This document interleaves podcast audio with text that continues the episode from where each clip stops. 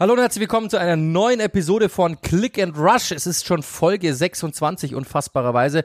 Mein Name ist Joachim Hebel. Ich bin als Ed Joachim Hebel auf Instagram und auf Threads und auf X oder wie das heißt. Nur da, sonst nirgends.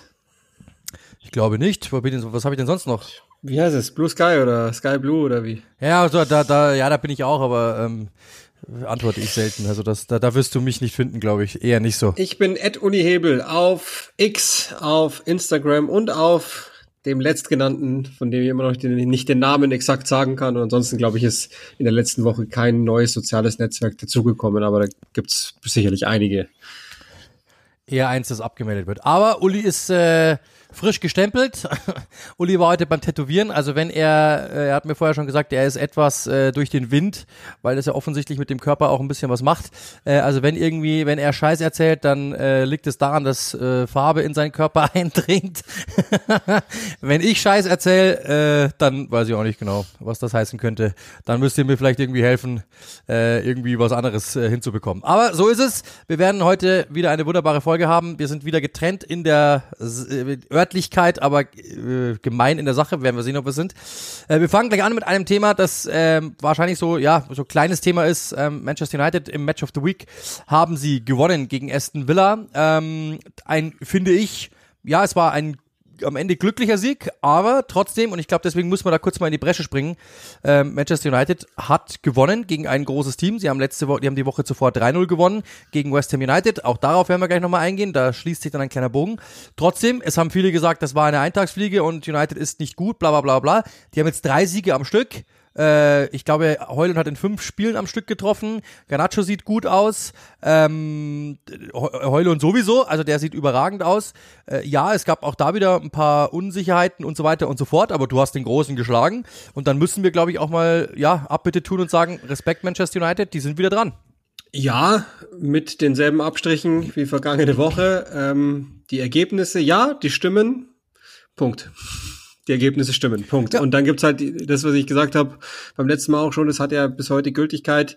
Ähm, und das ist im Übrigen völlig in Ordnung zum Zeitpunkt. Das ist genau das, was ich bei Ten Hag ähm, in der ersten Saison, da werden wir dann gleich noch darauf kommen, dass das vielleicht ein Unterschied sein sollte oder müsste.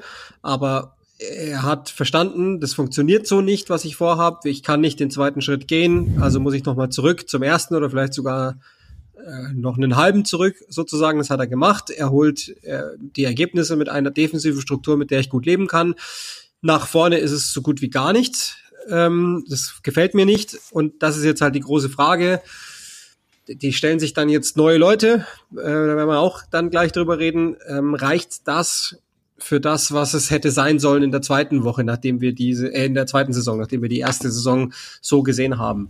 Da bin ich mir nicht so sicher, ehrlich gesagt. Das ist jetzt aber auch wahrscheinlich kein Thema, das man äh, komplett jetzt in so einem Segment besprechen kann, sondern das ist dann eine Langzeitbetrachtung, die man, glaube ich, auch einfach genauer vollziehen sollte.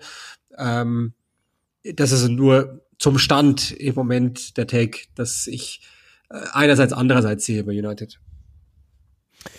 Ja, aber es gibt, äh, also ich muss ehrlich sagen, äh, Menu, Janacho und äh, Heulund sind drei Spieler, glaube ich, auf die sich der Manchester United-Fan freuen darf. Und es gibt jetzt auch wieder äh, drei Spieler, weil wir sie hatten. Wir haben ja mal gesagt, welche Spieler würdest du denn bei einem großen Umbruch weiter da behalten? Du hast jetzt Minimum mal drei. Und ich glaube, dass das absolut äh, das ist, was sie brauchen. Drei Spieler, von denen du sagen kannst, äh, okay, wow.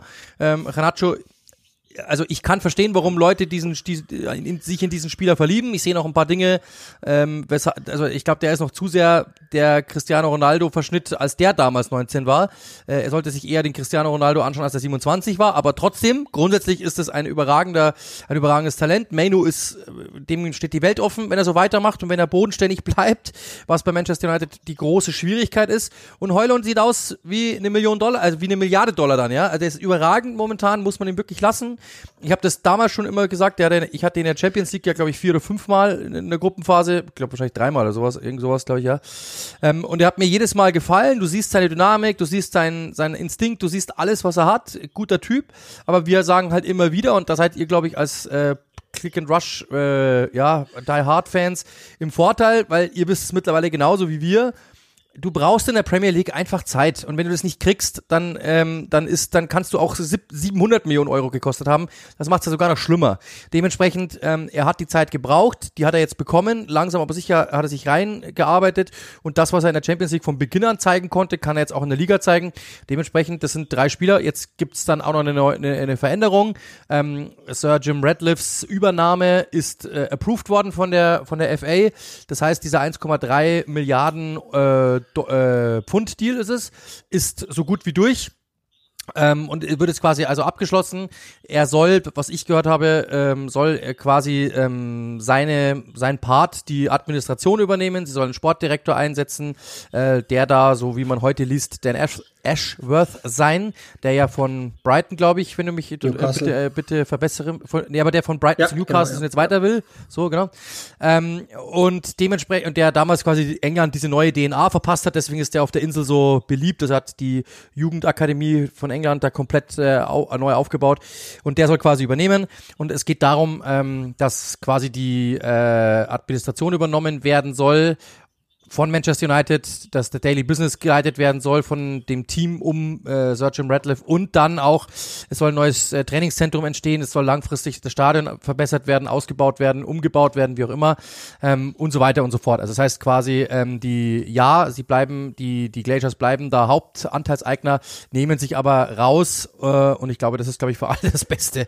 Die wollen, das merkt man, ähm, wollten zu viel Geld, ist ganz, ganz klar, äh, wollten auch richtigen Gewinn machen, das hat nicht funktioniert funktioniert, bleiben sie drin, wachsen dann wahrscheinlich weiter, verkaufen dann irgendwann mal, wenn einer kommt und sagt, wow, äh, ist jetzt, glaube ich, für uns erstmal uninteressant. Fakt ist, ich persönlich muss sagen, das ist eine sehr, sehr gute, das, das waren sehr, sehr es waren zwei sehr, sehr gute Wochen für Manchester ja. United insgesamt. Ja, war jetzt nicht unbedingt schön anzusehen. Ich, ich habe ja das Spiel gegen die Wolves gemacht. Trotzdem ähm, Respekt, du gewinnst ganz, ganz spät.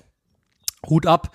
Ähm, dann hast du gewonnen, sehr, sehr deutlich und klar mit äh, der Hanacho, Mainu und äh, Heul und Show. Und jetzt hast du dann im Endeffekt Aston Villa geschlagen. Ja, hättest du wahrscheinlich nicht dürfen, dieses Spiel gewinnen, weil Aston Villa über weite Strecken hinweg das bessere Team war. Trotzdem, wenn du zwei Tore machst, Respekt. Und wir sagen es immer wieder, ähm, wir, wir haben oftmals das Gegenteil gesagt. Ja, United hat ganz gut gespielt, aber das hilft halt nicht, das reicht halt nicht. Jetzt ist es genau das Gegenteil. Sie gewinnen Spiele. Ja, jetzt kann man sagen, das war vielleicht glücklich, jetzt das war vielleicht alles okay, alles geschenkt. Trotzdem drei Siege, du hast, den, du hast eine neue Administration, der Deal ist durchgewunken. Das, glaube ich, wird einen ruhigeren, äh, es wird in ruhigere Fahrwasser manövriert werden, dieses Boot jetzt. Du hast äh, drei Spieler, die sich rauskristallisieren, von denen du sagen kannst, oh wow, da können Werte geschaffen werden, da kann die Zukunft vorbereitet werden und du hast einen neuen Sportdirektor, also besser geht's ja, nicht. Ja, und sogar noch einen neuen Chief Executive, den, den haben wir, glaube ich, auch nur, wenn überhaupt am Stimmt. Rande besprochen, ja. aber Omar Berrada, der bei Barca Stimmt. schon überragende Arbeit geleistet hat, der bei Manchester City vor allen Dingen auf der kommerziellen Seite angeblich derjenige war, der alles ins äh, Rollen gebracht hat. City ist ja inzwischen mit unter den umsatzstärksten Clubs oder meistens sogar der umsatzstärkste Club im Land. Ähm, das heißt, da erkennt man schon mal, da soll ja auch dann ähm, Radcliffe und seine Kontakte letztlich die Triebfeder dafür gewesen sein, dass der da hinkommt. Der bringt wiederum Kontakte mit.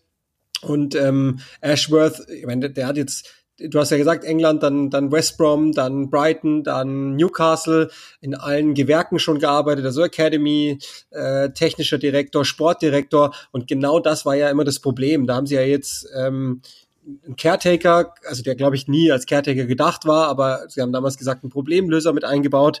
Und auf der Seite sieht für mich alles so aus, als haben sie die Zeichen der Zeit im wahrsten Sinne des Wortes verstanden das Problem, in Anführungszeichen, vielleicht ist es auch gar keins, ähm, und es muss auch zu keiner Diskussion überhaupt werden, aber Radcliffe hat in, in der Zeit, in der er bei Nizza war, gezeigt, dass er sich dann schon einmischt, wenn es um die Trainerwahl geht und wenn er da denkt, das geht nicht in die richtige Richtung, auch wenn die Ergebnisse stimmen, dann ist er weg, der gute Trainer. Und das ist aber Ten Hag's Problem jetzt in erster Linie, aber du hast ja schon gesagt, wenn die Ergebnisse stimmen, also fair enough, dann ähm, muss man ihm, glaube ich, auch die Zeit einräumen, dass es dann weitergehen darf. Ich traue das dem nach, sage ich immer wieder. Ich traue das Erik Ten Hag nach wie vor mehr als zu. Ich halte den immer noch für wahnsinnig ähm, spannend. Ich glaube auch, dass der mit vielen Dingen zu kämpfen hat und hatte, inklusive jetzt dieser Teilübernahme wenigstens und so da bewegt sich so viel in diesem Verein, das ist sicherlich alles andere als leichter zu arbeiten. Und die Dinge, das ist, glaube ich, der Satz, der so am besten zusammenfasst. Die Dinge, die er kontrollieren kann, hat er kontrolliert. Und das ist für mich immer das Zeichen, dass der Manager richtig ist. Nichtsdestotrotz, das muss man, finde ich, dann schon immer mal rausstellen, es ist schon ähm, mit Ball echt nix. Oder ja, es ist schon so. Aber fair enough, also vielleicht kommt ja, ja. Ja, das, das sagen ja auf der Insel eigentlich auch alle. Das ist eigentlich nach wie vor ein reines Konterteam jetzt nicht, aber ein hauptsächlich Konterteam ist, das immer dann gut aussieht, wenn sie Raum haben. Und das hatten sie dann auch, in, so ist es teuer auch am Schluss gefallen. Ähm, du hast dann einfach Raum gehabt und das hat funktioniert, okay. Und ja, also insofern alles in Ordnung. Also du hast Probleme in diesem Kader nach wie vor. Du hast ja einige Lösungen haben sich, oder potenzielle Lösungen haben sich eher als Problem herausgestellt. Also ich glaube, die Geschichte mit Onana wird am Ende des Tages kein gutes Ende nehmen, bin ich mir ziemlich sicher. Der ist nicht die Lösung, ähm, weil der in jedem Spiel einfach einen drin hat, wo du dir denkst, also ganz ehrlich, da wünscht man sich manchmal der Rea zurück, aber auch das wisst ihr, haben wir vorausgesagt. Es wird Momente geben, da wird man sich den zurückwünschen und dass er einfach mal einen Ball auf die Tribüne bolzt, als dass er einfach da hinten dann seine Spielchen macht. An, gegen Aston Villa wieder einen Ball direkt zum Gegner. Das ist so. Ich bin nach wie vor, ich verstehe, also grundsätzlich von dieser Hardware äh, Onana bin ich sehr, sehr überzeugt. Von der Software überhaupt nicht, leider Gottes. Und ich glaube auch nicht dass dann ein Update reinkommt, weil der einfach zu selbstsicher ist. Aber okay, ähm, im Endeffekt egal, weil Manchester United hat gewonnen gegen Aston Villa, die dann, ja, die große Frage, sind sie jetzt aus dem, aus dem Titelrennen raus? Wir hatten sie nie wirklich drin. Äh, dennoch, es ist, sind jetzt acht Punkte hinter Liverpool, dem ersten. Also ich glaube, ja, das muss, da muss schon aber wir haben es alle ja gewusst, dass das darum nicht geht. Trotzdem, wenn wir jetzt da dann nochmal reinschauen, Manchester United ist jetzt nur noch in Anführungszeichen sechs Punkte entfernt von Tottenham, also dem ersten Champions League Rang, fünf, äh, fünf Punkte hinter Aston Villa, dem Europa League Rang. Jetzt ist es ja dann auch noch so, was wir so hören und was wir auch von den, von den Datendiensten so mitbekommen, ist die Wahrscheinlichkeit, dass, dass die Premier League den fünften Champions League Startplatz bekommt, sehr, sehr hoch. Dementsprechend kann es schon sein, dass Manchester United dann nächste Saison wieder europäisch spielt, was ja der große Traum wäre. Vielleicht ja dann sogar Champions League, wer weiß. Also es ist nicht unmöglich. Das ist eine sehr, sehr gute Ausgangssituation, die sie sich wieder erarbeitet haben. Ja, denn sie kommen ja auch zum nächsten Thema, weil auch der ein oder andere da oben jetzt gerade rausbricht. Newcastle hat jetzt wieder gewonnen, okay, aber puh, davor war das gar nichts. Äh, Brighton hat verloren und jetzt kommen wir dann zum nächsten Thema. West Ham United hat verloren. Und das, glaube ich, ist schon sehr, sehr interessant. Ein 0 zu 6 gegen den FC Arsenal. Ein unglaubliches Ergebnis. Ähm, also ich habe sowas also ich habe ich hab dir ja geschrieben parallel, ich habe das ja kommentiert, du, ich habe dir parallel geschrieben und das erste, was du, was du gesagt hast, was gegen West Ham? Ja, es ist unglaublich. Ähm, also 6 zu 0 zu gewinnen. Auf der einen Seite Respekt Arsenal, werden wir auch gleich noch eingehen. Aber ich glaube, das Thema des Tages ist auf jeden Fall West Ham United und deren Downfall. 0 zu 3 gegen Manchester United, ähm, dann 0 zu 6. Sie sind sieben Spiele sieglos. Sie haben 2024 noch gar nichts gewonnen.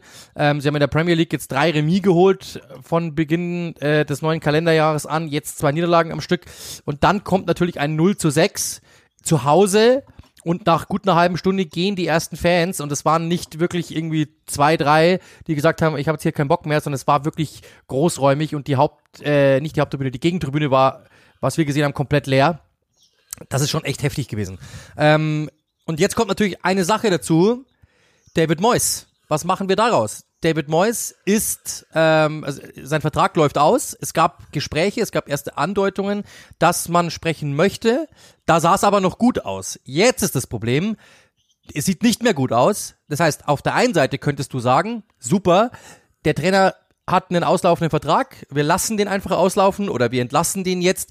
Die paar Euro haben wir auch noch, um den Ab um Abfindung zu zahlen. Abfindung ist ja meist, du zahlst den Rest des Betrages ungefähr aus. Äh, das wäre jetzt nicht mehr so viel und dann hast du, dein, hast du deine Ruhe. Das heißt, du könntest ihn locker loswerden. Theoretisch. Kannst sagen, ciao, ähm, David, das war schön mit dir. So. Aber, und dann kommen zwei Ebenen rein die wir nicht vergessen dürfen. Auf der einen Seite ist es so, dass du sagen kannst, ciao, David, ähm, es war, ähm, war eine schöne Zeit. Dann kommt aber dazu, es war eine schöne Zeit. die haben die Conference League gewonnen. Sie waren, äh, sie haben einen sechsten Rang geholt unter ihm, sie haben einen siebten Rang geholt unter ihm. Sie waren kurz davor, in die Champions League zu kommen.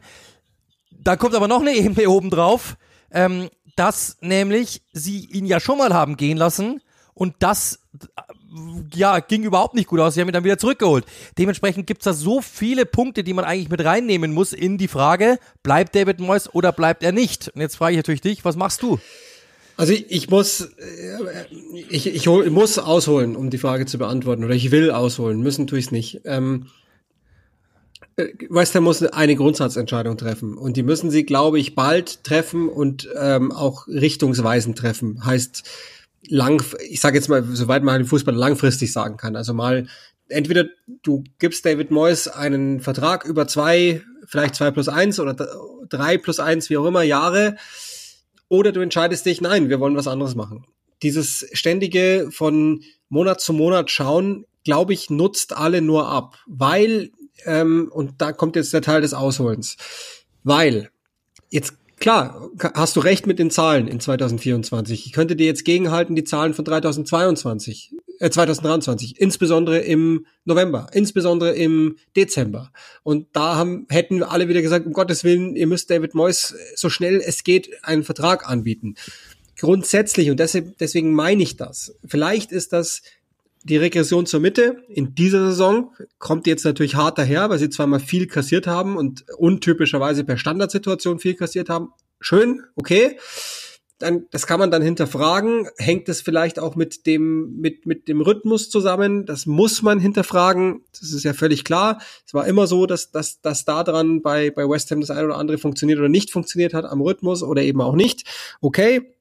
Ähm, was ich aber grundsätzlich, und das muss man ja auch sagen, es gab in, im Fanlager immer einen nicht so kleinen Teil, der immer gedacht hat, Nee, wir wollen was ambitionierteres. Das war cool, danke David Moyes, war, war echt eine schöne Zeit, aber irgendwie muss es jetzt weitergehen in diesem Verein. Und dann gibt es die anderen, die sagen, Moment mal, das funktioniert doch. Also überlegen wir uns mal, wo die herkommen. Die waren ein legitimer Abstiegskandidat und sind unter David Moyes zweimal in Folge die Top 7 gegangen, dann erst ins Europa League Halbfinale und dann zum Titel.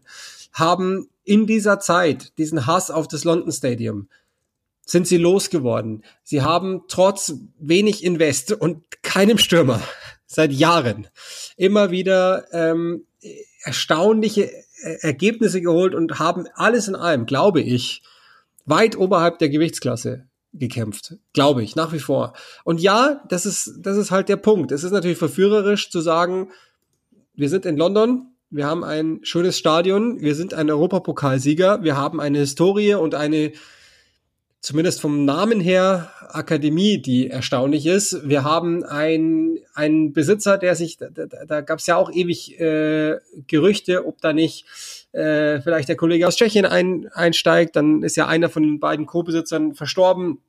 Das heißt, es gibt viele Versuchungen zu sagen, da machen wir jetzt mal einen Weltmann rein. Aber das ist genau das, was du gesagt hast. Das haben sie ja schon mal gemacht mit Manuel Pellegrini und haben den mit allen ähm, Dingen ausgestattet, die ein Trainer sich nur wünschen kann, inklusive Geld und Macht. Und das hat auch nicht funktioniert. Das heißt, Lerum Larum, egal was sie jetzt machen, und das ist ja auch nochmal eine ganz nette Randgeschichte. Tim Steiten ist der technische Direktor da jetzt, der im Übrigen nicht nur nicht sagt, dass er äh, also für Liverpool nicht bereitstehen würde, sondern im Gegenteil sogar sagt, ruft mich doch mal an. Ist noch nicht passiert, aber hey, ruft mich doch mal an. Vielleicht nachvollziehbarerweise. Aber der ist nicht so lang da. Ähm, über den erzählt man sich in Leverkusen ein paar ganz komische Dinge, aber ähm, der soll wiederum äh, nicht das beste Verhältnis zu David Moyes haben. Und da will ich hin dieser Verein muss jetzt entscheiden, wie machen wir es? Weil David Moyes, und ich hätte nie gedacht, dass ich das in diesem Podcast einmal sage, aber David Moyes hat sich nichts zu Schulden kommen lassen. Jetzt müssen die Vereinsverantwortlichen entscheiden, machen wir weiter, wissen, was wir kriegen, oder gehen wir ins Risiko. Das ist die Entscheidung, die sie fällen müssen, da kann ich Ihnen nicht helfen. Zum jetzigen Stand würde ich 60, 40 pro David Moyes sein, weil ich, ja, der Streak ist jetzt nicht vorteilhaft für ihn, aber ich finde, das ist Regression zur Mitte und sie haben einfach überperformt in den anderen Monaten und sind jetzt da, wo sie hingehören. Punkt. Ja, ich sehe es grundsätzlich genauso. Also äh, also ich, grundsätzlich muss ich sagen, du hast ja in jedem Spiel eigentlich bei West Ham United das Gefühl, die sind drin. Also es ist jetzt nicht so, dass die jetzt, das war, es ist, wie oft gab es, dass es die 0 zu 6 verloren haben. Äh, und auch da wieder, wir werden ja gleich noch dazu kommen, Arsenal ist momentan einfach eine sehr, sehr gute Mannschaft auf sehr, sehr vielen Ebenen.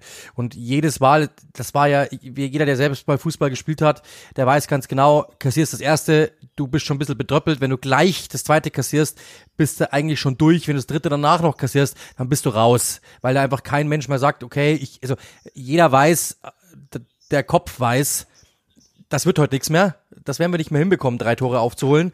Ähm, dementsprechend bist du raus. Und wenn dann aber die anderen weitermachen und ihre Dinger weitermachen, dann äh, ja, kann es halt passieren. Und dann kannst du auch mal hoch verlieren. Das ist so, okay, ist jetzt eine schlechte Woche, brauchen wir auch nicht drüber reden, das ist auch eine schlechte Phase. Die hatten sie aber immer mal wieder. Und vor allem, ähm, wenn du über eine Saison hinweg schaust, die hatten immer mal wieder drei, vier Spiele drinnen, in denen sie nicht gut ausgesehen haben. Und dann aber wieder eine Phase, wo sie eigentlich ganz gut waren. Das war eigentlich die ganze Zeit so. Deswegen, das verwundert mich jetzt ehrlich gesagt jetzt nicht so sehr, und sie sind ja immer noch, wenn du, also wenn die jetzt Sechster wären und sie äh, 0 zu 6 verlieren und sie wären auf dem Tabellenplatz wie letzte Saison, so irgendwo unten drin, äh, so 14., 15., keine Ahnung, oder was vorletzte Saison, glaube ich, was? Vorletzte Saison, oder? Wo sie, ja, wo sie dann ja. eher unten drin ja. war. Letzte war wieder besser, genau. Dann, dann, dann hätte, würde ich sagen, David Boyce, okay, ich kann verstehen, jetzt wird's eng, das ist, sind die Mechanismen des Sports, bla bla bla. Aber so ist es ja nicht, sondern die, das ist jetzt eine schlechtere Phase, die sind auf Rang 8. Worüber reden wir? Also das ist jetzt nicht so, so mega wild. Ja, ähm, die haben einfach ein die haben eine schlechte Phase, brauchen wir nicht reden, müssen da auch raus, unbedingt, weil so geht's nicht weiter, das muss auch jedem klar sein. Nur die, also das Ding ist, wie gesagt, was du gerade gesagt hast, du musst halt wissen, was du möchtest. Sagst du, äh, wir werden mit diesem David Moyes Fußball, der nicht viel der jetzt nicht sehr tief ist, muss man auch sagen. Sie verteidigen gut, okay. Sie hatten immer eine Phase im Spiel drin, in denen sie mal ganz gut waren. Äh, und dann hat sich ja entschieden, gewinnen sie das Spiel oder gewinnen sie es nicht. Weil sie waren selten eine Mannschaft mit 60, 70 Prozent Ballbesitz, sondern sie waren immer eine Mannschaft mit 42 Prozent Ballbesitz. Äh, und die dann halt in zwei, drei Aktionen nach vorne sind oder Standardsituation oder eine Flanke nach einem Ballgewinn. Das war, das waren die Dinger. Haben die funktioniert? Haben sie gewonnen? Hat das nicht funktioniert? War es halt meistens ein Unentschieden oder sie hatten halt hinten einen Bock drin, dann haben sie verloren. Das sind ja, das, das war kurz zusammengefasst immer West Ham United. Aber sie waren in allen Spielen eigentlich drin. Es gibt ein paar Ausnahmen, 0-5 gegen Fulham, brauchen wir auch nicht reden, das war auch heftig. Danach aber eine Siegesserie, sie haben sich gefangen, wenn sie das jetzt auch wieder hinlegen. So, du musst halt wissen, was willst du? Reicht es dir zu sagen, wir sind in jedem Spiel bei 42% Ballbesitz und bleiben, du, Uli, weiß ja am besten, wovon ich rede, bleiben Konterboxer unser Leben lang, warten, was der Gegner anbietet und wenn er mal einen doofen Schlag irgendwie so raus, dann, dann ducke ich mich ab und wisch ihm eine und er wird ausgenockt. Oder sage ich halt irgendwann mal, wir haben eigentlich ganz schön viel, also das ist, ich habe letztes Mal wieder rausgeschrieben, das ist eins der umsatzstärksten Teams momentan und so weiter und so fort. Also die sind richtig beliebt auch äh, in, in, in London gerade, machen gerade einen richtigen Weg nach oben. Sagst du, dass du, sagst du vielleicht, dass du, dass du ähm, den Schritt jetzt machst und sagst, wow, okay, ähm, wir wollen ein größeres Team werden, wir wollen besser werden, wir wollen, wir haben gute Fußballer auch drin, wir haben jetzt investiert im Sommer, wir haben James Ward-Prowse, wir haben einen Calvin Phillips, wir haben Paketa, gut, der ist verletzt, aber Kudos ist ein überragender, Fu der, überragend, der wird in den nächsten Jahren noch richtig Spaß machen. Wir haben einen Jared Bone, einen der besten Flügel-Stürmer da vorne der Liga, einer, der immer eigentlich gut drauf ist äh, und so weiter. Areola, einen guten Keeper und so weiter. Sagst du, das reicht dir? du willst in dieser Liga bleiben und äh, du, du willst in dieser in dieser äh, Kaste da irgendwo bleiben um Rang 8 rum oder sagst du und, und willst einfach nur der Konterboxer sein oder sagst du du willst halt irgendwann mal selber äh, selbst entscheiden ja, wie schnell in diesem Spiel gefahren wird. Das ist die Frage, ob sie das, ob sie das wollen. Ich persönlich finde, zwei Dinge haben sie im Winter meiner Meinung nach komplett falsch gemacht also das, das, das ich, ich bin, also ich, als ich das Spiel vorbereitet habe, bin ich fast vom Stuhl gefallen. Ich wusste, dass sie seit Benrama verliehen haben, aber Fornals auch noch zu verkaufen, okay, der hat nicht funktioniert, in der, war auch kein großer Wunschspieler am Schluss mehr, brauchen wir nicht reden, aber sie haben im Endeffekt keinen Flügelspieler mehr. Wenn, wenn dort ähm, Michael Antonio verletzt ist, muss Bone nach vorne. Kudus muss das dann automatisch machen und dann ist die Frage, wer soll da noch spielen auf der, auf, auf der äh, Außenseite. Die haben jetzt die Spiele die ganze Zeit mit Ben Johnson als Linksaußen gespielt. Sorry, das ist nicht möglich. Also das geht nicht. Das sind zwei katastrophale, das ist ein katastrophales Versäumnis, auf dem Flügel so viel gehen zu lassen. Ja, du hast jetzt mit Ward Prowse, Phillips, Suchek und Alvarez drei Spieler, äh, vier Spieler, pardon, die das Zentrum zumachen können, okay, aber du hast auf dem Flügel gar nichts. Und das ist das große Problem. Wenn Paketa dann auch noch verletzt ist, wie zum Beispiel jetzt, kannst du den dann nicht ausweichen lassen. Selbst ein, ein Maxwell Cornet, den hat er nicht spielen lassen, den hat er nicht eingewechselt, sondern er hat eher, ist eher auf die Jungen gegangen. Ähm, also es zeigt ja auch da, dass er nicht unbedingt überzeugt davon ist. Äh, ich persönlich muss echt sagen, ich bin, das ist, das ist ein großes Versäumnis, das ist momentan, glaube ich, auch ein großes Problem, weil, wir haben es ja gerade gesagt, sie brauchen diese Gegenmoments, äh, diese, diese Gegenbewegungen, die brauchen sie. Sie brauchen jemanden, der über den Flügel etwas kreieren kann, weil sie vorne drin halt oftmals einfach nur reinflanken oder irgendwie halt und daraus geschieht was. Äh, und das haben sie nicht.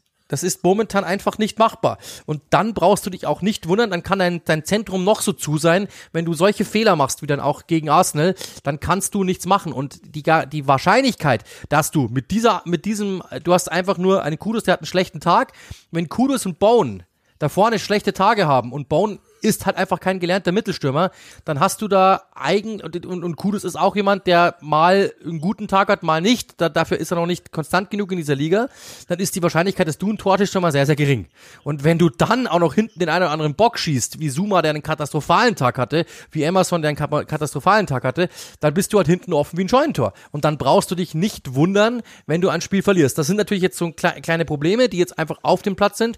Grundsätzlich, wie du es eben sagst, haben wir ja gerade schon gesagt, du musst dir halt einfach überlegen, was willst du sein? Willst du ewig einfach ein Team sein, das im Endeffekt das nimmt, was übrig bleibt im Spiel? Also wenn die Gegner nicht hinlangen, dann langst du hin.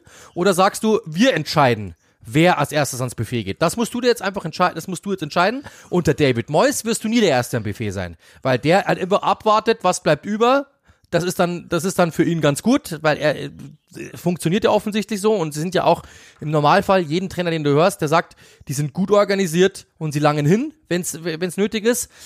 Aber vielleicht wirst du auch den nächsten Schritt gehen als Verein, weil du ja auch in den letzten Jahren viel investiert hast, viel probiert hast und dementsprechend kann ich schon verstehen, dass da jetzt natürlich die eine oder andere Frage ja, nur, werden das muss. Problem ist ja, die anderen haben mehr investiert. Und ähm, sagen wir mal ganz ehrlich, was denken Sie denn, wo Sie noch hinkommen können? Also ich weiß, dass immer die, die Utopie war, als Sullivan Gold übernommen haben, dass sie äh, Top, also sagen wir Big Six werden. Vielleicht nicht nur Top Six, sondern Big Six sogar werden. Also sprich den, den finanziellen äh, Gewinn noch mit einstreichen, weil sie ja die Standortvorteile haben, bla bla bla. Aber im Ernst, also wie, wie soll das denn aussehen? Also in welcher Welt kann denn West Ham dazu aufschließen? Die sind noch viel zu weit weg. Die, also die, die beiden Manchesters sind nicht zu kriegen auf Zeit. Liverpool, forget it. Ähm, okay, Chelsea vielleicht sportlich gerade nicht mehr, aber die zählen natürlich legitimerweise immer noch äh, umsatzstarkerweise zu den Big Six zumindest dazu.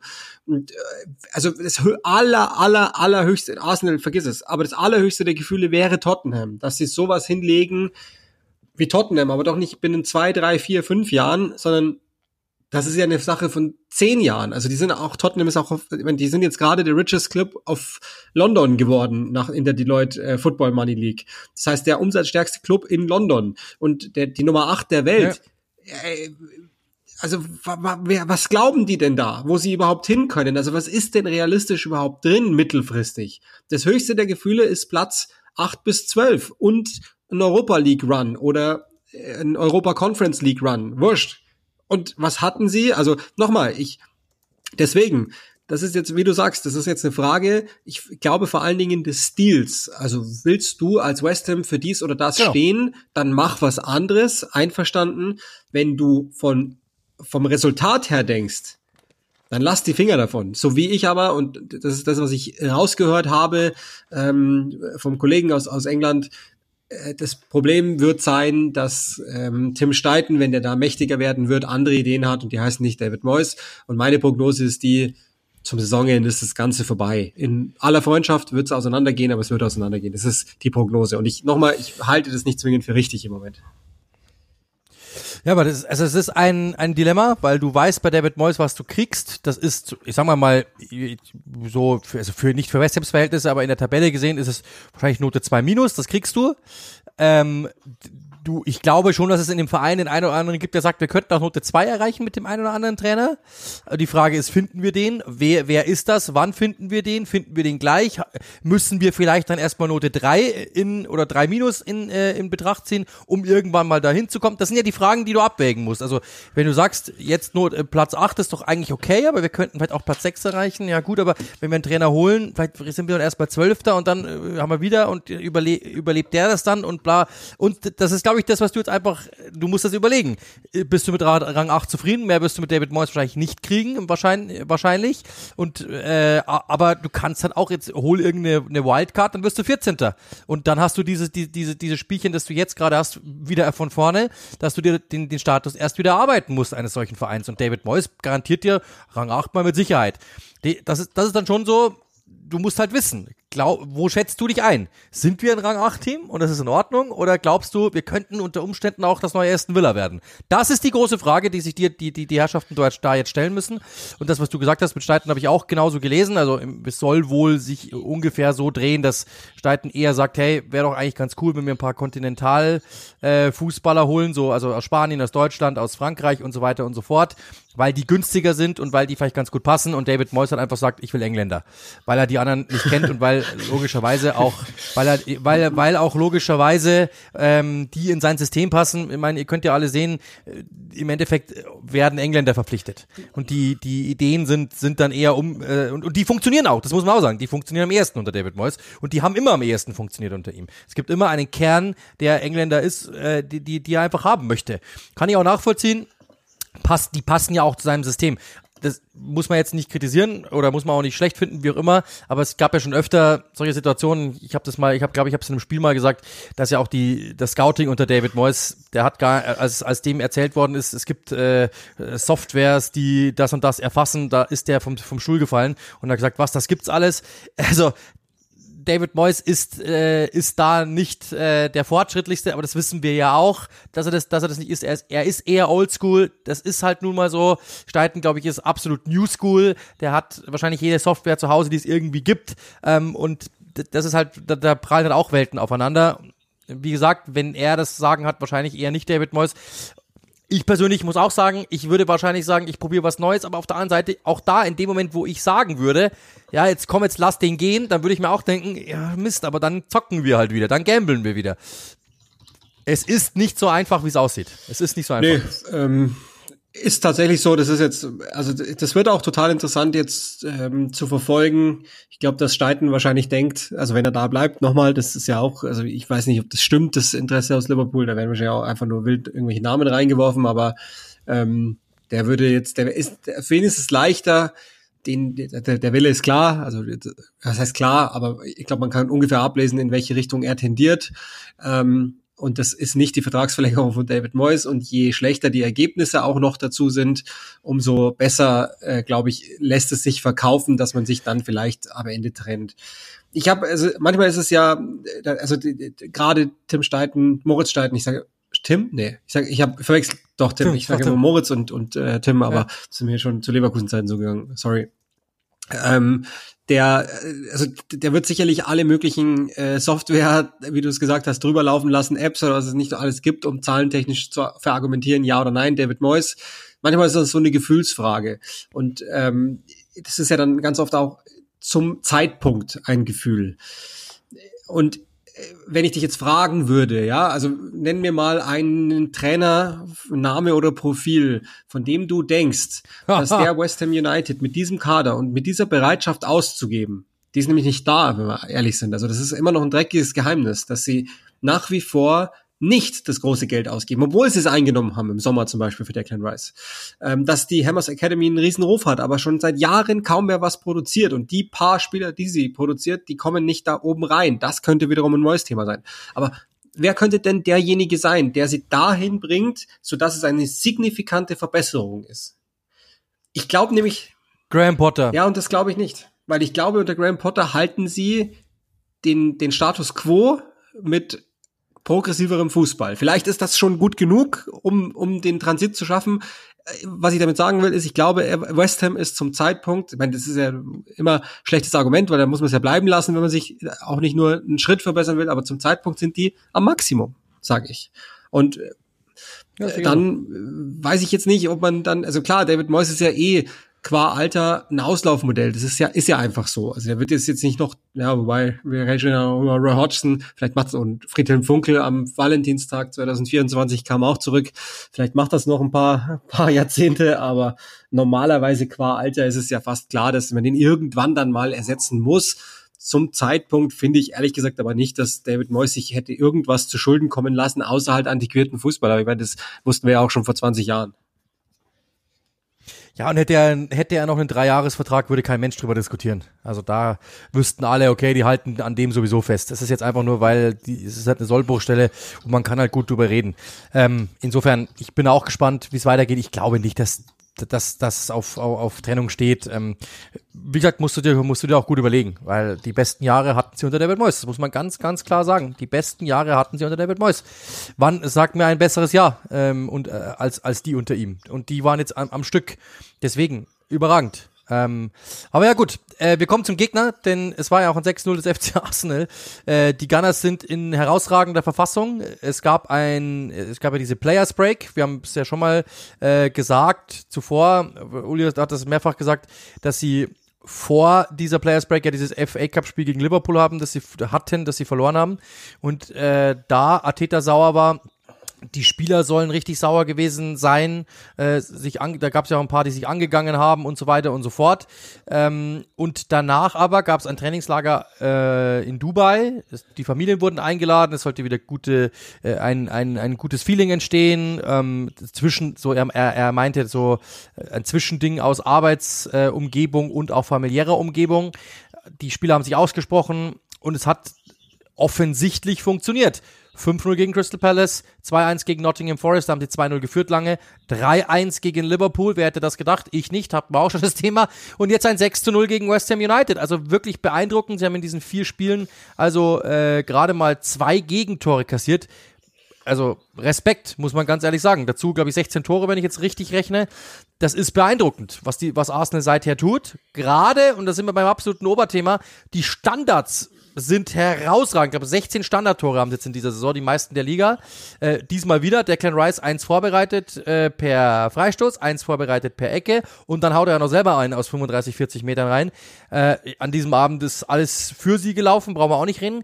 Trotzdem, äh, das ist eine Mannschaft, die galt lange als Titelfavorit, als sie noch oben waren. Dann plötzlich sagen, haben alle gesagt, ja, ja, die sind jetzt komplett raus, weil es wird nichts mehr. Und ganz ehrlich, jetzt sind die wieder da. Ja, und haben in der Champions League, glaube ich, auch ähm, ganz nette Ausgangslage. Also haben die beiden, die beiden englischen Teams, die noch dabei sind, sind echt nur zwei, das ist Wahnsinn, aber die haben mit die leichtesten Lose im Achtelfinale, also vermeintlich leicht, was heißt es schon. Ähm, aber das heißt, da könnten sie im Viertelfinale stehen. Und also man kann jetzt, das kann man ja, diesen Standardthema kann man sich ja von verschiedenen Seiten nähern es gab eine Zeit lang, in der äh, Medien geschrieben haben, sie machen halt anteilig die meisten Tore und vor allen Dingen für Top-Teams nur per Standardsituationen. Cool. Also zum einen ist das eine wahnsinnige Waffe, auf die man immer wieder zurückgreifen kann. Und zum anderen äh, ist das Potenzial noch da, dass sie aus dem Spiel heraus besser werden. Und das meint ja eigentlich fast ausschließlich den Abschluss. Weil die große Problematik ist nicht so sehr, dass sie in Situationen kommen. Nicht so wie letztes Jahr, weil es halt mehr Kontrolle und damit etwas weniger Tempo ist, aber traue ich Mikkel Arteta zu, dass das funktionieren wird? Oh ja, traue ich ihm das zu. Und deswegen ähm, bleibe ich dabei, was ich zu Beginn der Saison gesagt habe. Gott sei Dank muss ich mich nicht löschen aus dem Internet, sowohl was die Aston Villa Nummer betrifft, als auch was die was die Arsenal Nummer betrifft. Ähm, ich bleibe dabei, dass Arsenal im Top-Tier steht dieser Premier League. Ähm, nicht oben drüber, da ist nach wie vor Manchester City an einem normalen Tag, aber ähm, wenn alles gut läuft bei Arsenal und bei Liverpool, dann sind die die zweiten und dritten Kräfte. Die Reihenfolge vermag ich noch nicht zu sagen, aber ich nochmal, ist es also gerade jetzt auch dieses kleine Tal, war ja wirklich nur ein Minital, das Arsenal hinter sich hatte. Und das war auch nur verhältnismäßig ein Tal. Also es war keins, in Wahrheit sozusagen. Das äh, zusammen addiert mit dem, was äh, letztes Jahr im Frühjahr dann passiert ist in der Meisterschaft, ist von unbändiger Wichtigkeit bei der Entwicklung einer jungen Mannschaft, dass sie diese Dinge zusammen durchschreiten und Wege rausfinden. Und deshalb ähm, wäre ich als Mikkel Arteta wahrscheinlich fast dankbar dafür, dass das alles so läuft, wie es läuft, weil ähm, er dann, also alle Sinne sind sicherlich geschärft. Und Nico Janvier, den du ja schon angesprochen hast, ist ja derjenige, der sich um die Standards kümmert. Das war ja auch schon vergangene Saison zu sehen. Und das ist, das ist mein Punkt bei Arsenal. In all, in all den Dingen, die passiert sind, seit Mikel übernommen hat. Und das weiß ich, sieht man erst mit einigem Abstand in der Revue. Ist alles Schritt für Schritt strategisch draufgepackt worden. Den Schritt gemacht, um dahin zu kommen. Den Schritt gemacht, um dahin zu kommen. In der einen Saison Spiel verlangsamt. Da dachten wir alle, boah, ist das langweilig. Ach so, okay. Um in der nächsten Saison etwas mehr Transit dazuzufügen. Krass. Und dann marschieren die plötzlich. Und ich glaube auch, dass es diesmal der Fall ist, dass die jetzt dahin kommen, dass sie erstmal das Spiel komplett kontrollieren, um es dann etwas wilder zu gestalten. Und vielleicht wird der oder die ein oder andere sich jetzt denken, ah, der spricht jetzt von Manchester City. Nein, natürlich nicht. Ich spreche von Arsenal. Und genau das ist das, warum ich die so stark habe. Ähm, und aber auch, also damit übergebe ich da wieder zu dir, ich hatte keine Zweifel. Ich schon. Ich schon. Und deswegen, äh, und ich habe die auch nach wie vor, ehrlich gesagt. Also ich finde, das ist, wir brauchen ja nicht reden, dass die an jedem Tag sich eine Chance rausspielen, eine Chance ist, äh, ihr wisst, was ich meine, dass sich die an jedem Tag Chancen rausspielen können, ja. Dass sich die an jedem Tag äh, 60% Ballbesitz, 65% Ballbesitz erspielen können, ja. Aber dass sie an jedem Tag in jedem Spiel treffen, nein. Dass sie an jedem Tag äh, mindestens einen Fehler drin haben, bei dem du dir kurz denkst, wow, ähm, ja. Und mal ist es Gabriel, der ist es momentan nicht. Dann ist es Saliba kurioserweise die letzten zwei Spiele gewesen. Äh, und dann ist es, und David Reier, über den brauchen wir, haben wir auch schon geredet, äh, des Öfteren in dieser Saison. Ihr wisst, wir sind nicht unbedingt Vorsitzende des Fanclubs. Dementsprechend sehe ich da schon Potenzial, dass es immer wieder einbricht. Ich persönlich finde, es sind in dieser Mannschaft, äh, es wirkt einfach so, zu viele Spieler, die nachdenken, während bei City halt einfach reine Maschinen da sind. Die funktionieren einfach, egal wann, wo. Und bei Arsenal merkt man schon, es sind halt einfach ein paar Feingeister dabei, die nachdenken. Ich mag das. Nochmal, ich sehe denen super gerne zu. Das ist überragend. Aber ich sag, aber auch da, glaube ich, äh, wenn ich dir jetzt ein Budget gebe, ich, ich gebe kein Budget, sondern du hast, äh, wir nehmen dein Rücklagenkonto und sagen, setze das auf eine der folgenden drei Mannschaften und wir machen, äh, wie, wie heißt das? Play, Bench, Cut. Äh, Arsenal, City und Liverpool. Ich glaube, du wirst Arsenal cutten. Bin ich mir ziemlich sicher. Du wirst nicht sagen, ich setze mein ganzes Geld auf Arsenal. Ich, ich zumindest würde es nicht tun. Weil ich immer mir immer wieder denken würde, ich vertraue denen nicht. Also ich würde sagen, am Ende wird Arsenal Dritter. In dieser Rechnung. Wenn du wirklich sagen müsstest, du setzt jetzt 10.000 Euro, 50.000 Euro, 100.000 Euro auf, genau das, was ich dir gerade sage, gesagt habe. Ja, was gut, aber du? du bist ja eh der konservative Konsument. Daher ist das normal. Nee, Absolut. Ist, ich so, ich, ich so, ich sowieso, schon. ja klar. Das, das ist, stimmt das schon alle. zum Zeitpunkt. Aber das ist ja nicht so sehr die Schwäche von Arsenal, sondern das ist ja die Stärke der anderen beiden und, und letztlich eben der Punkt Erfahrung. Weil, und das ist, muss man schon auch sagen, im Moment würde ich wahrscheinlich noch Arsenal cutten. Aber wenn du dann mal ein Vierteljahr vorausdenkst und sagst, Jürgen Klopp ist nicht mehr bei Liverpool, dann cuttest du wahrscheinlich relativ schnell Liverpool, weil wenn man den, sich den Kader im Moment ansehen würde, also wenn wir jetzt mal die Badges beiseite lassen, welcher Vereinsname da drüber steht und welches Logo und welches Trikot, in dem die spielen, dann würdest ja, ja, du wahrscheinlich relativ, also relativ schnell profiltechnisch sagen, im Moment mal, also eigentlich hat doch Arsenal so ziemlich, also die Innenverteidiger passen da wahnsinnig gut zusammen. Okay, dann haben sie ähm, inzwischen White, der die, die Rolle ist ja ist ja ständig fortentwickelt worden von Arteta. Okay, cool. Dann haben sie jetzt gezeigt, ach, sie können sogar durchs Pressing spielen mit einer Doppelsechs aus Declan Rice, der in der vollkommen anderen Welt unterwegs ist im Moment. Also da müssen sie eigentlich West Ham im Nachhinein nochmal 50 Millionen überweisen, um den Deal einigermaßen fair zu gestalten, was dann in dem Spiel nochmal deutlich rauskommt. Und ähm, dann hast du mit Bukayo Saka einen Typen, der Anfang 20 ist, aber schon äh, seit zwei Jahren auf Weltklasse-Niveau operiert. Dann hast du in Gabriel Oh, next Punkt. Ja, dann hast du in next Gabriel point. Jesus noch einen, der äh, vielleicht noch nicht der Top-Abschlussspieler ist. Also ich komme immer mehr zu dem Ergebnis, dass ich sage, der gehört vielleicht nicht unbedingt ins Zentrum, sondern eher auf Außen. Da ist er aber wahnsinnig gut. Du hast den Kai Havertz einen, der alles Mögliche spielen kann. Du hast, ähm, du kommst vielleicht auf Frankie de Jong, der der jetzt äh, heißer werden soll, zum Beispiel, keine Ahnung, was das dann für Martin Oedegaard bedeuten würde, vielleicht behältst du den dann trotzdem. Du, du kriegst im Moment wieder auf dem Markt ich sage jetzt mal fast alles, was du willst. Also vor drei Jahren ja völlig undenkbar, aber du gehst jetzt hin, hast einen Wunschspieler, identifizierst den und ja, die interessieren sich plötzlich wieder für Arsenal. Du hast wahrscheinlich den Manager neben Pep Guardiola und da gibt's noch zwei, drei andere, mir schon klar, aber altersstrukturell und so der, der, der jetzt bewiesen hat, dass es kann, der mit am aufregendsten ist. Also, was ich damit sagen will, ist, und, und das ist ja immer wieder so, wir müssen uns einfach den Zeitstrahl anschauen. Das ist die erste Saison, in der dieser Kader, in dem, mit dieser Altersstruktur, ist immer noch mit die jüngste Startformation im Schnitt in der Premier League, Champions League spielt. Die erste Saison. Die haben gerade mal sechs Gruppenspieltage Champions League Fußball zusammen absolviert alles in Ordnung. Und wenn es dieses Jahr nichts mit der Meisterschaft wird, das werden sie überleben. Wenn sie sich wieder für die Champions League qualifizieren, um da wieder ein Stammgast zu sein, das werden sie überleben. Und dann äh, machen sie es halt nächstes Jahr, dass sie dann Zweiter werden. Und wenn sie da auch nicht Meister werden, ist auch in Ordnung, by the way es geht immer darum, jetzt steht zu wachsen und zwar organisch zu wachsen und eines Tages wird es so sein wie bei City. Das war ja auch so, dass wir bei, bei City unter Pellegrini, ja, die sind mal Meister geworden. Also es war jetzt nicht so, dass es vor der Saison, ja, okay, nee, also über City geht gar nichts, sondern ja, wenn alles gut läuft, dann City. Und im Moment ist es bei Arsenal so, aber das kann sich ja ändern. Und äh, Arteta arbeitet jeden Tag, dass sich das ändert. Ja, du sagst jetzt, die müssen nicht Meister werden, die können und so. Ich glaube, dass ich sehe das genauso, aber ich glaube, dass die Medien das anders sehen und ich glaube, dass auch die Spieler das anders sehen. Und zwar nicht im Sinne von, wir müssen Meister werden, weil wir das jetzt für uns so, sondern ich glaube, dass die sich genötigt fühlen, Meister zu werden. Weil das merkt man denen schon an. Jedes Mal, wenn Druck da ist, haben die ein großes Problem. Jetzt haben alle gesagt, ihr seid raus ähm, und sie haben, konnten ein bisschen miteinander reden. Das ist, klingt jetzt sehr, sehr banal, aber konnten äh, äh, sich sich da ein bisschen re rebooten und dann und jetzt funktioniert's wieder.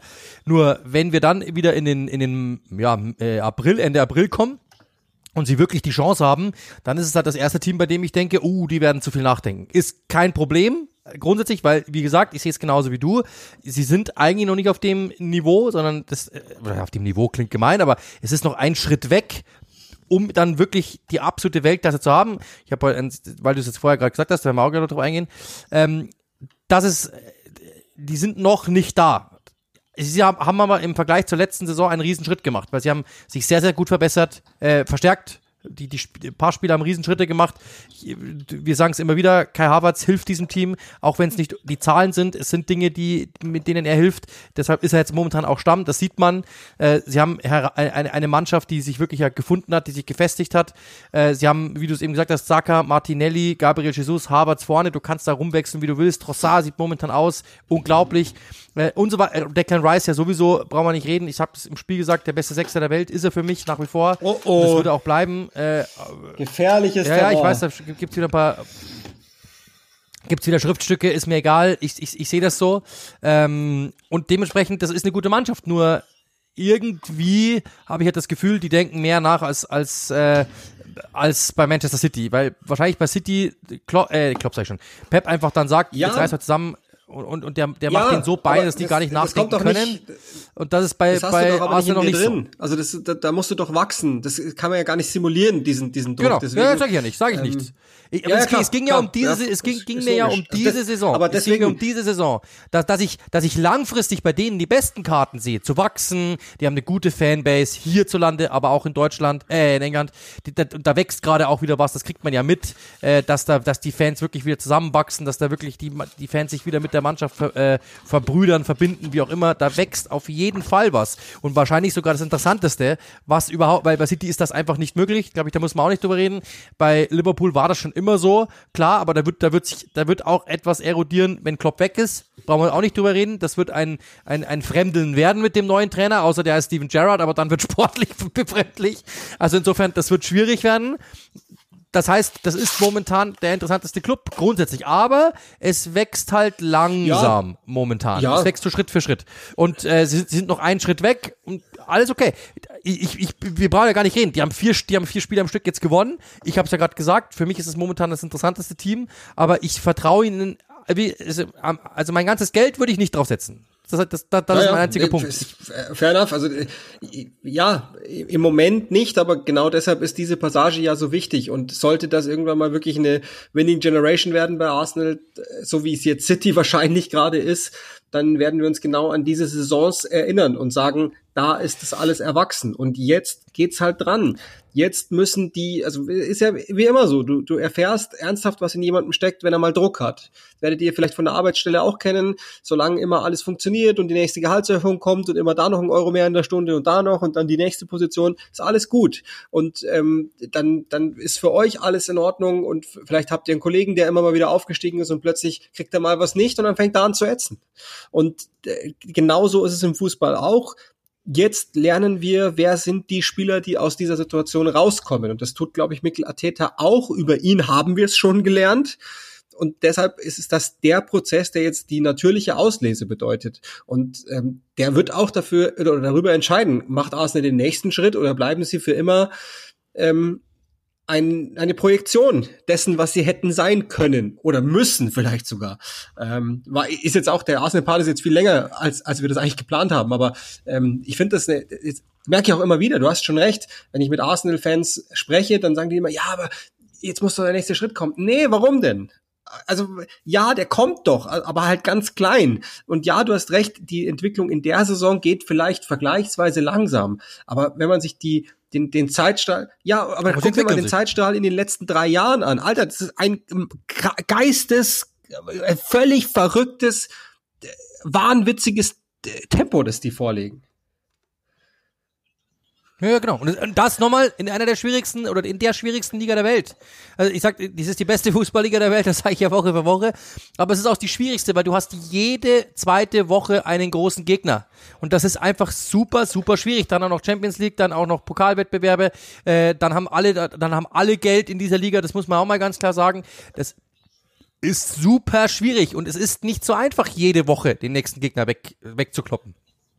Und dann auch noch 6 zu 0. Respekt. Wir Standardsituation, auch das ist ein Thema, da könnte man, glaube ich, eine ganze, eine ganze Folge draus machen wie viele Varianten es gibt. Teilweise lang aufgezogen, teilweise einfach breit gefächert, teilweise tief gefächert, dann teilweise geht, geht's auf Gabriel, dann sind aber, wenn der Ball zu kurz kommt, die anderen Spieler davor, dann können die den abfangen. Das Tor von Saliba ist genau das. Sie suchen Gabriel, finden ihn nicht, dann macht ihn halt Saliba und so weiter und so fort. Declan Rice, der sich da jetzt so reingesneakt hat, ist plötzlich als der Standardtreter und das macht er fast besser als die anderen, als die Ödegaards und so weiter dieser Welt. Es ist unglaublich, ähm, was die da momentan machen. Das ist wirklich Woche für Woche ich habe es eh gesagt, es ist so, als würde man einem Verein einfach sagen, ja okay, äh, legt mal alle euer Geld auf den Tisch und dann holt Arsenal irgendwo noch ein Aktienportfolio irgendwo aus der Jackentasche raus, wo du denkst, wo haben die denn das noch her? Das gibt's doch gar nicht. Weil die haben einfach momentan eine Ebene mehr als die anderen Teams, weil sie das haben. Und ich habe es auch im Spiel gesagt, Jetzt kann man auf der einen Seite sagen, ja, die schießen ja 40, was, was waren? Ich glaube, die, die, der Wert war bei 46 Prozent vom Spiel. Die schießen ja nur 46 Prozent der Spiele, äh, der Tore aus dem, aus dem Feld heraus. Okay, also, also aus dem Spiel heraus. Ja, okay, cool, kann man sagen. Aber sie schießen halt auch verdammt viele Tore auf Standards. Dann ist, dann ist es fast logisch, dass der Wert da auf dieser Seite nach oben geht, weil sie einfach so viele machen. Und das ist beeindruckend und das ist eine, wenn du, bei allem, was du gerade gesagt hast, das wird spielerisch besser und sie, wir haben es ja auch gesagt, wie, dass sie jeden Gegner dominieren können und wir haben auch gesagt, dass sie sich in jedem, äh, jedem Spiel Chancen rausspielen und dann das noch oben drauf zu haben, das zeigt ja, wie versessen da gearbeitet wird, dass eben nicht nur die Sache auf dem Feld geregelt wird, sondern dass man eben auch sagt, hey, wir schlagen danach auch noch Standardsfreunde, das muss nämlich auch noch sein. Und das ist wirklich beeindruckend und diese Liebe zum Detail wird ihm, wird ihnen nach wie vor helfen. Stand jetzt, wie gesagt, hat, das Thema hatten wir schon, andere äh, finde ich noch nicht, aber das heißt, ich würde ihm nicht vollends vertrauen. Ein Kollege von mir hat einen schönen Satz letztens gesagt, die hauen Liverpool hundertprozentig weg. Da bin ich mir ganz, ganz sicher. Und dann scheitern sie gegen Bournemouth. Denkt darüber mal nach. Das ist halt, das ist das Problem. Aber das ist, das ist, finde ich, State of the Art Moment oder, oder Status Quo, so. Ähm, heißt aber nicht, dass das schlimm sein muss. Also, es ist, die Mannschaft hat halt einfach noch nicht dieses City-Gehen zu sagen, wir rennen da durch und es ist uns egal, wer der Gegner ist. Und wir, wir gewinnen auch die schlechten Spiele. Das haben sie noch nicht, aber ich sage nicht, dass das nicht kommen kann. Und ich sage auch nicht, dass sie damit irgendeiner Entwicklung hinterher sind, sondern wie du es eben gesagt hast, vollkommen richtig, wenn wir, wenn ich euch vor drei Jahren, wenn du mir vor drei Jahren gesagt hättest, die stehen da oben und spielen um den Titel, hätte ich gesagt, nie. Und Mikla Täter wird der Trainer sein im Übrigen. Hätte ich dir gesagt, niemals. Niemals. Hätte ich nie, ich hätte nicht gedacht, dass das so schnell machbar ist und dass sie so schnell da sind, dass sie so schnell alles in die richtige Richtung drehen können. Die haben nicht, was haben wir gerade gesagt bei, bei vorher, äh, bei United, die haben drei Spieler, mit denen du arbeiten kannst. Arsenal hat 15 Spieler, mit denen du arbeiten kannst. Das jetzt wahrscheinlich nicht, aber es sind mit Sicherheit 12, 13, wo du sagen kannst, die können auf Jahre hinweg bleiben und die würden nicht wehtun, die würden auch in der nächsten Generation von Arsenal, die sich ja stetig verbessern wird, werden die auch noch funktionieren. Das ist eine unglaublich, mit einem, mit einem Durchschnittsalter, das ist ja nach wie vor, glaube ich, drittjüngste Mannschaft oder was ist es? Also das ist, ist überragend, was diese Mannschaft momentan macht. Ähm, das ist, ist auf jeden Fall so. Trotzdem ich würde jetzt nicht alles Geld drauf wetten, dass sie Meister werden. Aber okay, das Thema hatten wir. Eine Kleinigkeit hat, wollen wir noch, weil du hast heute nämlich, das glaube ich, darfst du anmoderieren, äh, einen ganz interessanten Anruf bekommen und das glaube ich, das Thema müssen wir noch Ja, ähm, mich hat's echt auch ein bisschen gewundert. Äh, gestern Abend ist es wohl losgegangen, dass die englischen Medien berichten, dass Crystal Palace äh, Oliver Glasner als Wunschkandidat der Nachfolge für Roy Hodgson, Zeitpunkt im Übrigen offen, äh, auserkoren hat. Und äh, ein Kollege hat mir dann angerufen, wat, hat gesagt, es muss schnell gehen und so. Und ich gesagt, wieso denn? Geht's schnell? Und so, ja, in England geht man davon aus, dass äh, Crystal Palace Oliver Glasner ein Angebot machen wird, dass der nicht so leicht ablehnen kann. Ich bin jetzt absolut weit weg von, von dem, dass ich Newsjournalist bleibe. Ich habe nur zufällig gesehen, dass bei Instagram der große Instagram-Fan, da sind wir uns, haben wir mal lang drüber gesprochen, sind wir uns auch sehr einig drüber.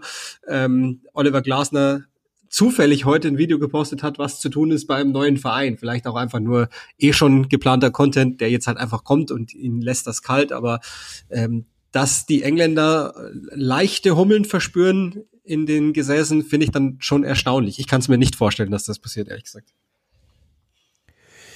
Ja, wir, haben's, wir haben ja gerade schon privat gesprochen drüber. Ich sehe es ganz genauso. Also ich kann es mir ehrlich gesagt auch nicht vorstellen. Ich würde es ihm auch nicht raten, wenn ich ehrlich bin. Nicht, weil Crystal Palace jetzt schlecht ist oder sonst irgendetwas.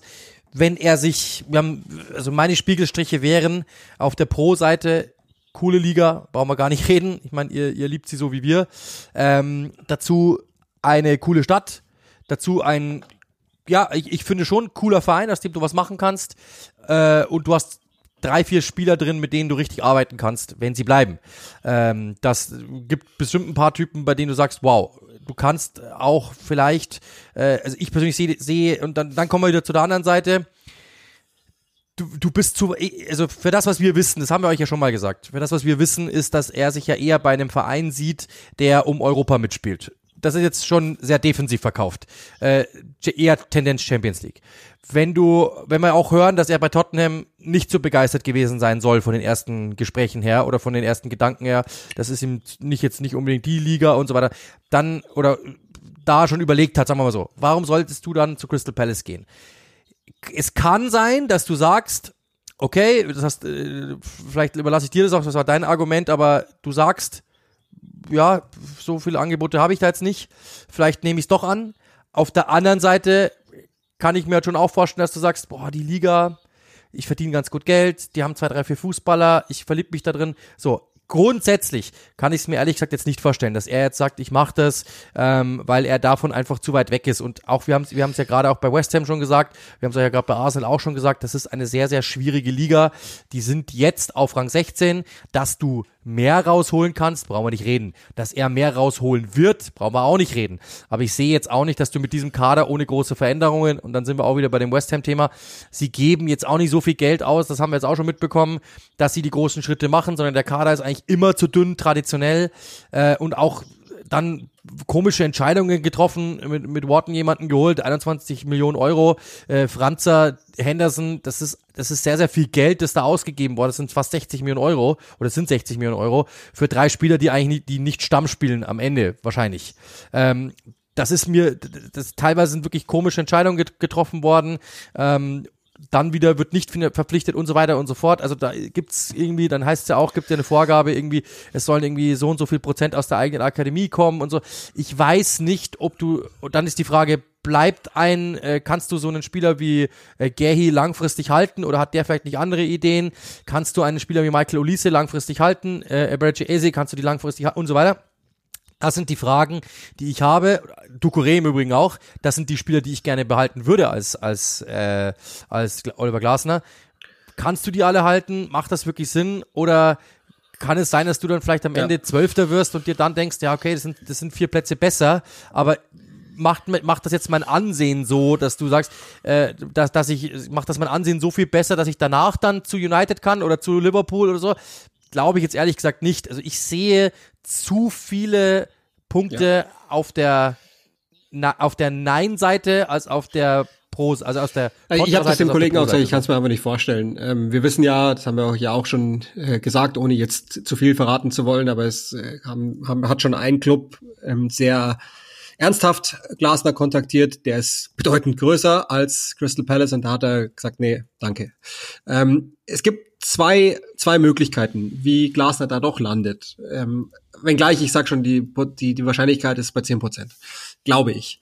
Ähm, die erste wahrscheinlich, die erste Option ist, dass er sagt, okay, ich gehe da jetzt hin, so ähnlich wie du es ja schon ähm, erzählt hast, ich gehe da jetzt hin, mach da mal ein Jahr, wenn ich mit denen neunter werd, dann sagen vielleicht die anderen ähm, in der Premier League, so alle Hasenhüttel, ah, der kann's, den hatten wir gar nicht auf dem Schirm, los geht's. Dann holen wir den jetzt vielleicht mal, weil der hat sich ja schon bewiesen. So. Das zweite ist, dass er sich möglicherweise gedacht hat, oh, ist schon Februar 24, ich bin jetzt schon, was sind wir denn jetzt? äh, Juli, August, September, Oktober, November, Dezember, Januar und dann fast der Februar, also fast acht Monate, siebeneinhalb Monate raus aus dem Job.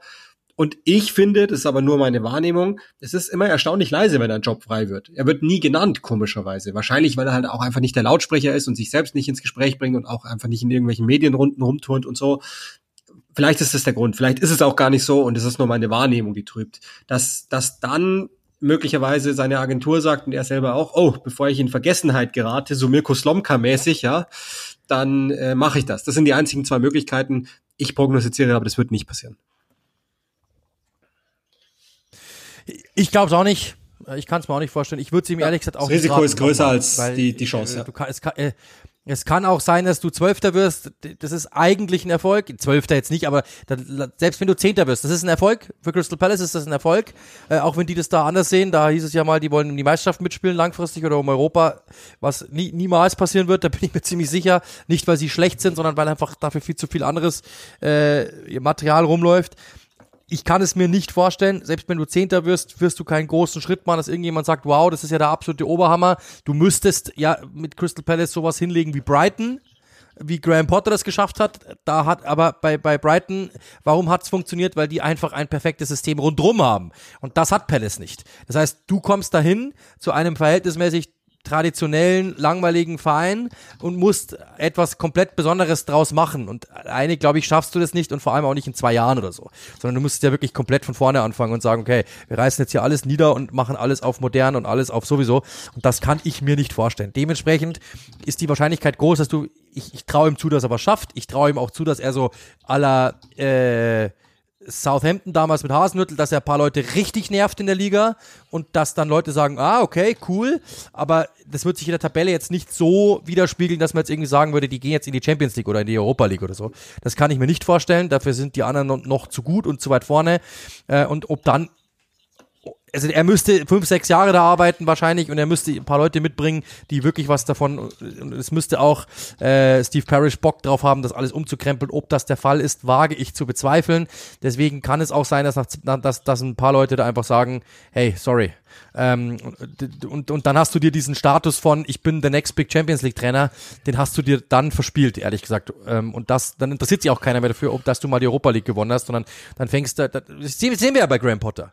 Der war der Next Big Thing und jetzt, jetzt sagen die Leute schon, das könnte einer für Crystal Palace sein. Der, wird, der, der war im Stadion, okay, aber das gab, hat natürlich, wurde richtig laut um den herum plötzlich, weil es geheißen hat, okay, der wird das jetzt.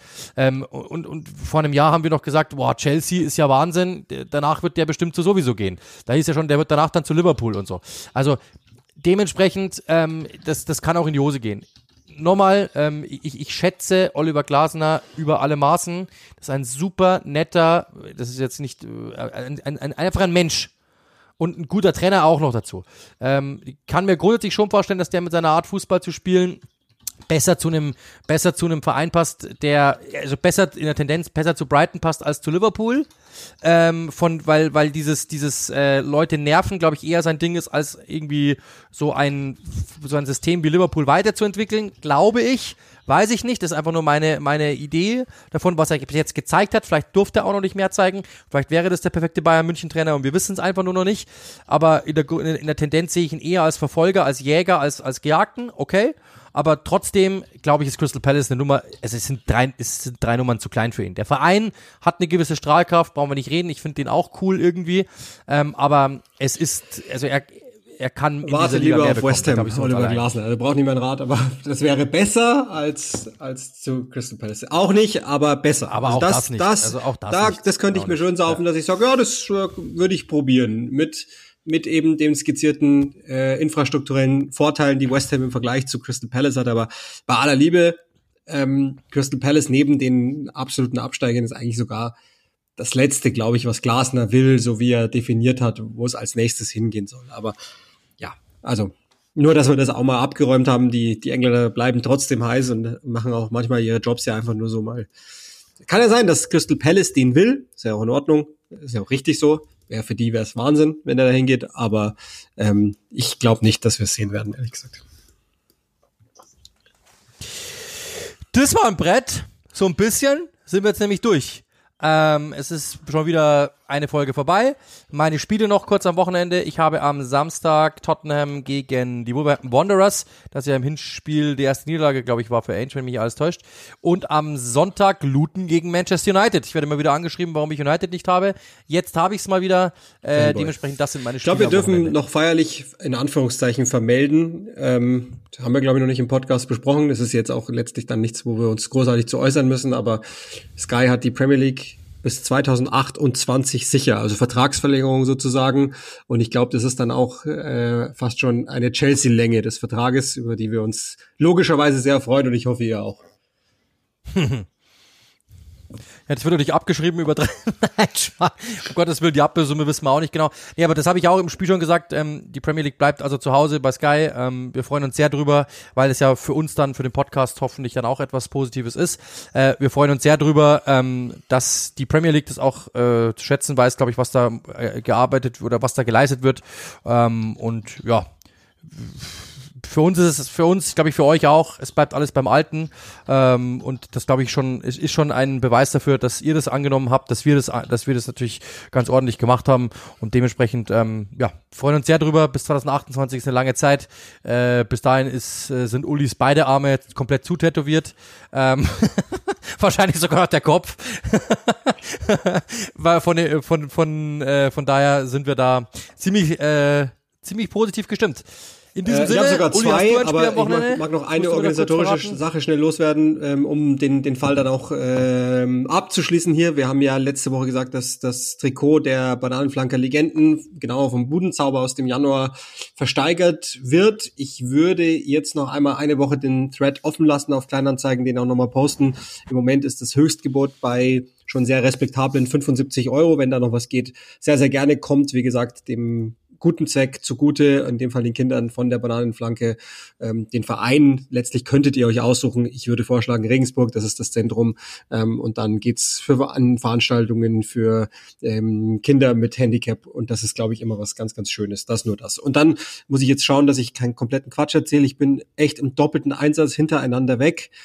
Ähm, am Samstag und zwar 13.30 Liverpool gegen Ach, Brentford und dann direkt im Anschluss Burnley gegen Arsenal. Ich hoffe, das ist alles genau richtig. Ich musste nämlich heute schon mal einmal rumbessern, weil ich nämlich zweimal Burnley aufgeschrieben habe. Ich glaube, so ist es. Liverpool, Brentford und Burnley, Arsenal sind die zwei Spiele. Genau, Brentford gegen Liverpool und danach kommt Burnley gegen Arsenal. Genau so ist es. Genau so ist es. Perfekt. Und ich, äh, ja genau, dann sind wir eigentlich schon durch. Ähm, in diesem Sinne, vielen Dank, dass ihr uns äh, wieder treu geblieben seid, dass ihr uns treu bleibt. Äh, danke für die zahlreichen Nachrichten. Wir bekommen echt jede Woche so viel. Es freut uns immer wieder. In diesem Sinne, ähm, eine schöne Woche. Viel Spaß mit der Champions League. Viel Spaß auch mit der Premier League weiterhin auf Sky. Und dann sagen wir schöne Woche und Cheers.